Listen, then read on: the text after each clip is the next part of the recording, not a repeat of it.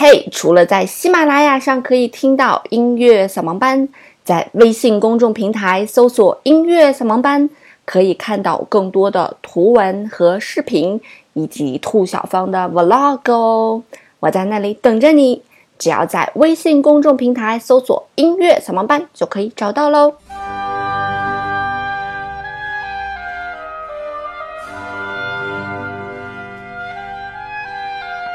音乐不迷路，就在扫盲班。欢迎来到今天的音乐扫盲班。昨天呢，在跟大家一直在聊最贵的乐器，就聊到两两种乐器，一个是小提琴，一个是钢琴。然后你发现，在网上排名前十的那些乐器里面，前两三名基本上都是小提琴。呃，为什么小提琴比会比钢琴还要贵？因为它体积小啊，对吧？然而它比钢琴还要贵，这个为什么我我也不太清楚啊？可能真的是和我们昨天讲它那个木材有关系。那么今天给大家去介绍后面几名的一些乐器啊，排在那个斯坦威后面的是一个叫做邦如大提琴的这样一把提琴，这把提琴也是斯特拉迪瓦里制作的。那这个人如果现在活着，肯定就发死了，我觉得。呃，他是在一九六九年制作的这把大提琴，然后当时是在呃克里斯蒂拍卖行卖到了一百零三万美元，差不多约合七百人民七百万人民币了吧啊。那这把大提琴，它现在在加拿大艺术乐器银行的一个委员会，啊，他们在收藏，属于他们的一个财产。这个大提琴虽然比小提琴大，但是它确实没有小提琴贵啊。有一把非常有名的大提琴叫做大卫朵夫，啊，不知道大家听过没有？这把大提琴目前是在马友友的手里，啊，这把大提琴非常的有名。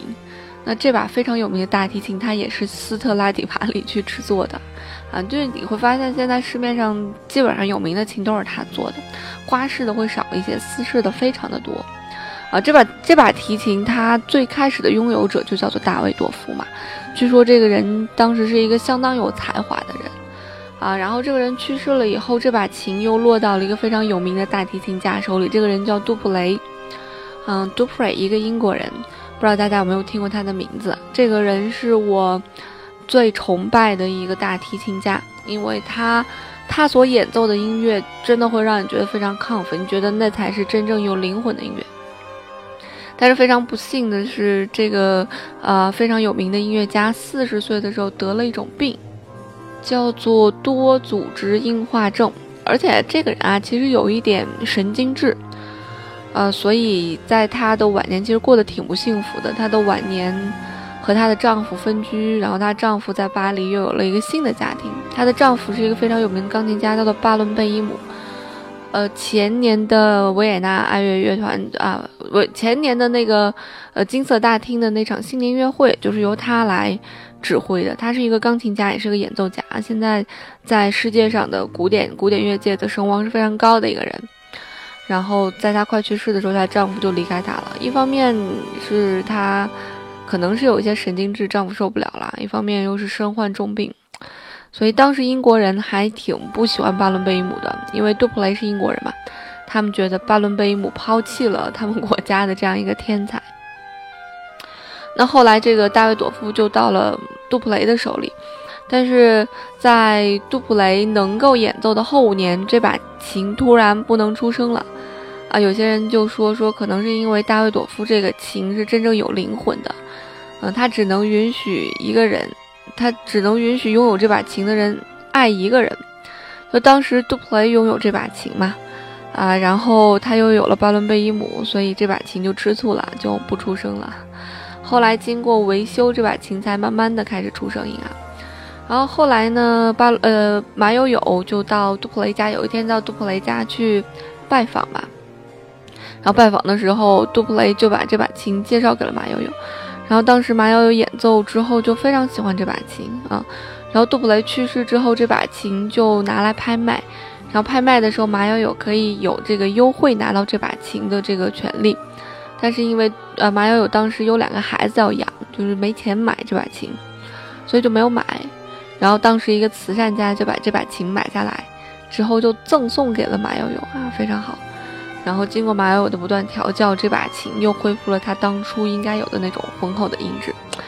所以呃，真的感觉小提琴好像是有灵魂的乐器吧？我觉得它要比钢琴更有灵魂一些。钢琴不会出现这种情况啊，就是你弹弹弹，然后不能出声了，然后调教它一下，它都出声了。但是大卫朵夫这把大提琴，经过马友的调教之后，从不能发声又到发出很美妙的声音，所以提琴是一个非常有灵魂的东西。嗯，我记得当时陈刚老师写《梁祝》的时候，嗯，他就在纠结啊，说这个《梁祝》到底要写成钢琴的版本，就是钢琴协奏曲《梁祝》，还是小提琴协奏曲《梁祝》？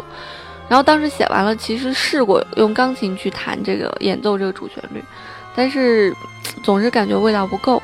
最后才换成了小提琴啊！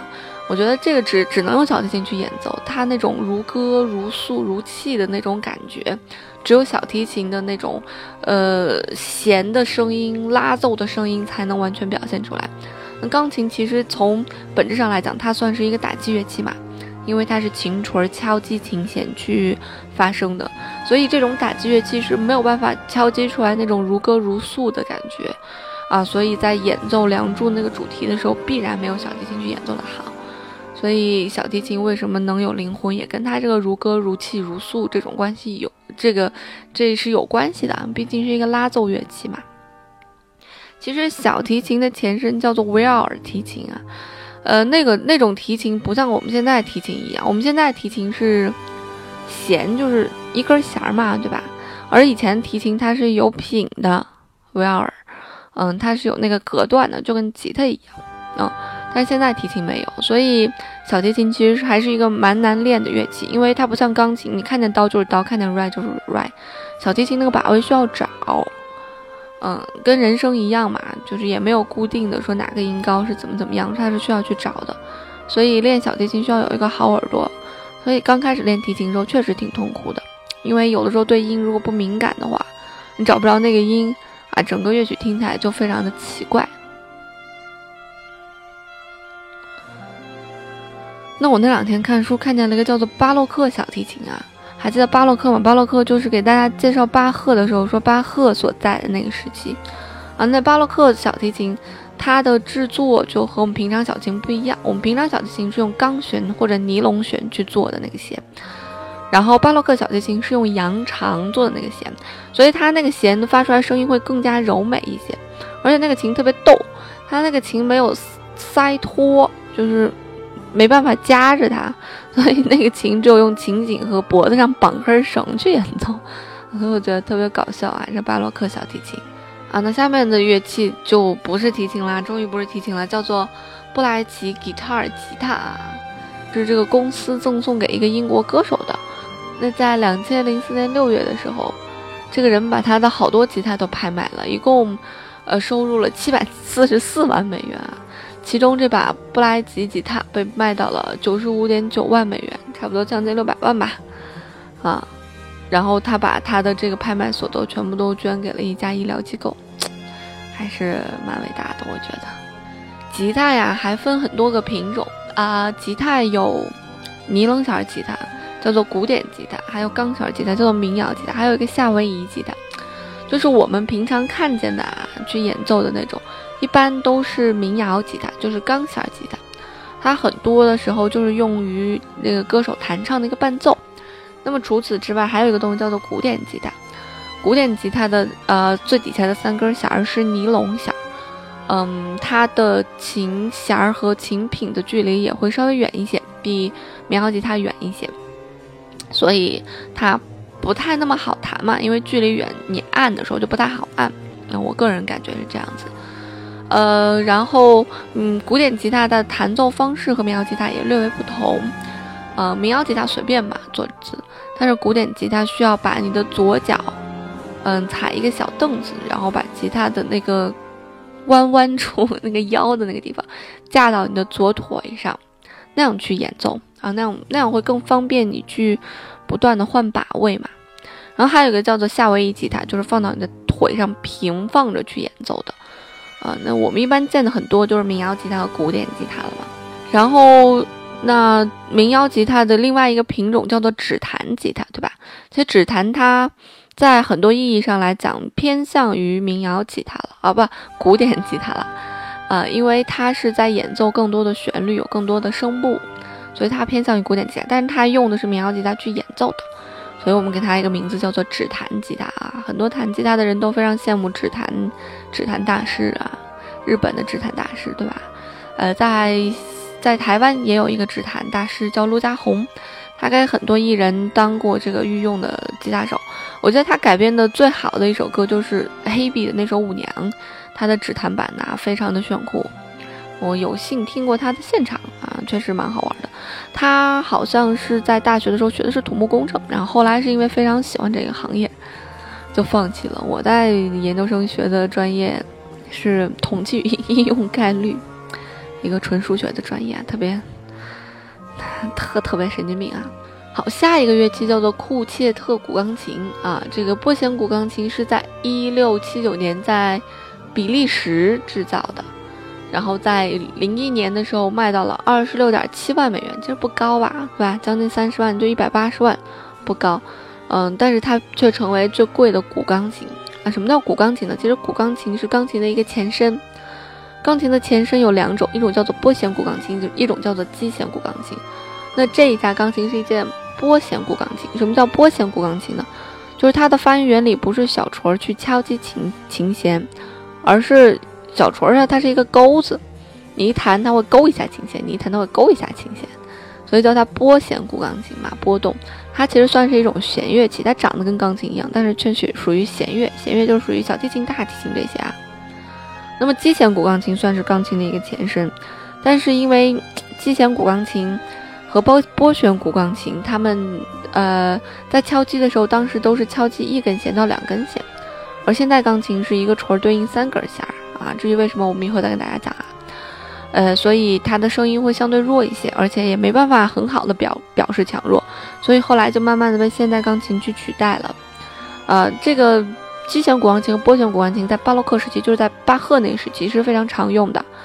所以如果现在你听到呃任何一个人去演奏拨弦古钢琴的声音，你就立马会想到巴洛克时期啊。这两个是非常有联系的。那下面一个叫做谁人乐队的鼓啊，这些鼓是著名的英国谁人乐队他们的一个打击乐打击乐器的一部分。这套打击乐器呢是呃属于鼓手的，属于鼓手的一个定制吧，在一九六八年定制的。嗯，然后这个人在演音乐会上经常会损坏自己的鼓，但是这几只鼓完好无损的保留了下来。啊，所以在零四年，在英国还是那个拍卖行啊，卖到了将近二十五万两千四百八十三美元，就是二十五万相当于二六一百二，相当于一百五十万人民币吧，对吧？啊，相当于一百五十多万人民币。然后下面一个叫做白金长笛，说是世界上最贵的长笛。这个长笛呢，那么这支笛子是由美国杰出的长笛演奏家。啊，定制的啊，这些都是定制的。当年在纽约举办世界博览会上的时候展出，然后在一九八六年，啊，这支长笛以十八点七万美元，然后被拍卖，就是超过了起购价的四倍被拍卖。而且你发现这些就不惊讶了，是吧？听过私事情就不惊讶了。然后小号马丁爵士小号是最贵的小号。呃，这个小号在一九五五年的时候，五点五万美元拍拍出，还好。小号现在其实小号一般来讲，它是爵士乐可能会更多一点啊。像小号这种属于铜管乐器嘛，像长笛属于木管乐器。因为长笛这种乐器在最初制造的时候，它是用木头去制造的，但是现在其实已经是金属了。呃，像小号啊、圆号啊、长号啊，这些都是金属制造的，所以叫做铜管乐器。嗯，这也是属于我们交响乐组别的一个分类。嗯，到时候再跟大家去聊吧，交响乐组别分类啊。所以这个乐器其实卖的不贵啊。那最后再报两个非常非常贵的琴啊，一个是在我记得去年刚拍卖的吧，在去年在法法国巴黎啊苏富比拍卖行拍卖的一把中提琴。呃，这把中提琴依旧是斯特拉迪瓦里斯式琴，在一七一九年制造的啊，一七一九年算是它的黄金时期了。大家可以猜想一下，这把琴卖到了多少钱？这把琴卖到四千五百万美元，约合两点八亿个人民币啊！这把琴应该是世界上最贵的一把琴，破了世界纪录了嘛？这把琴非常贵。那在咱们中国也有一把非常贵的琴，千年古琴，叫做九霄环佩啊。这把琴，它当时卖了差不多有四个亿的人民币，就是估值四个亿的人民币啊！啊，当时这把琴坐飞机的时候，人家都是坐头等舱的。啊，据说这把琴是在唐玄宗的时候，唐玄宗第二个儿子的皇室用品。嗯，距现在已经有一千两百五十年的历史了。呃，所以这把琴诞生那一年，李白五十五岁，杜甫四十四岁，又过了四十年，白居易才出生啊。啊，将近四个估值估值四个亿的这样一个琴，应该是最贵的乐器了吧？斯氏那把琴两个亿，将近三个亿，两点八个亿，也是挺夸张的啊。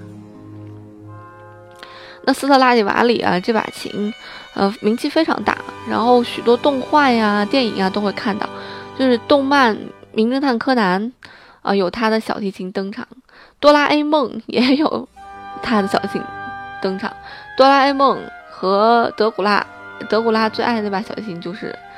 四式提琴，福尔摩斯血字的研究里面也提到了这个四式提琴，所以这把提琴就是四式的提琴，真的是非常经典的一个提琴啊。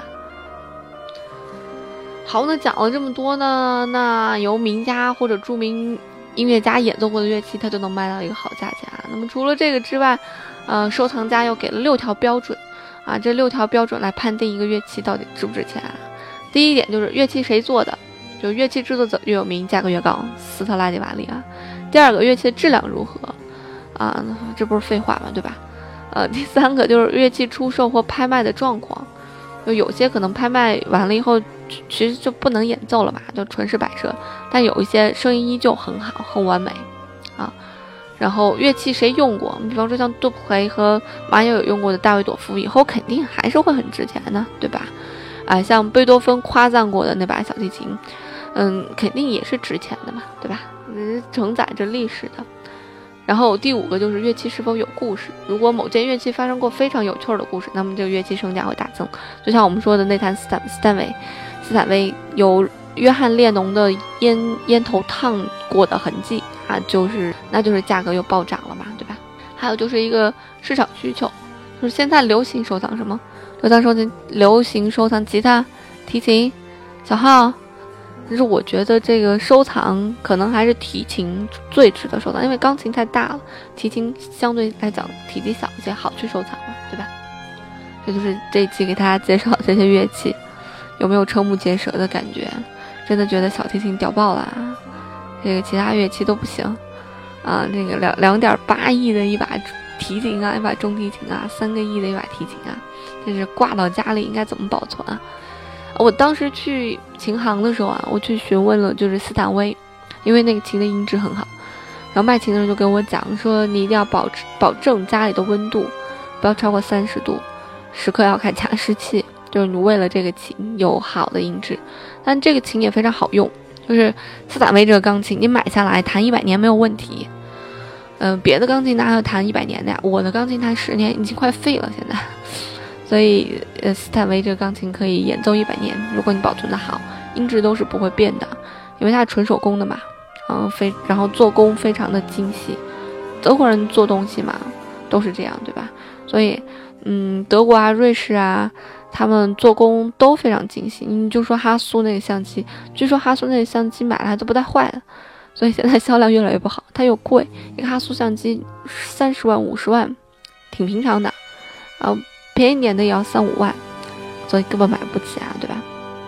好啦，讲了这么多，你心动了吗？反正心动了也买不起。那今天的节目就到这啦，音乐不迷路就在扫盲班，我们下周再见啦。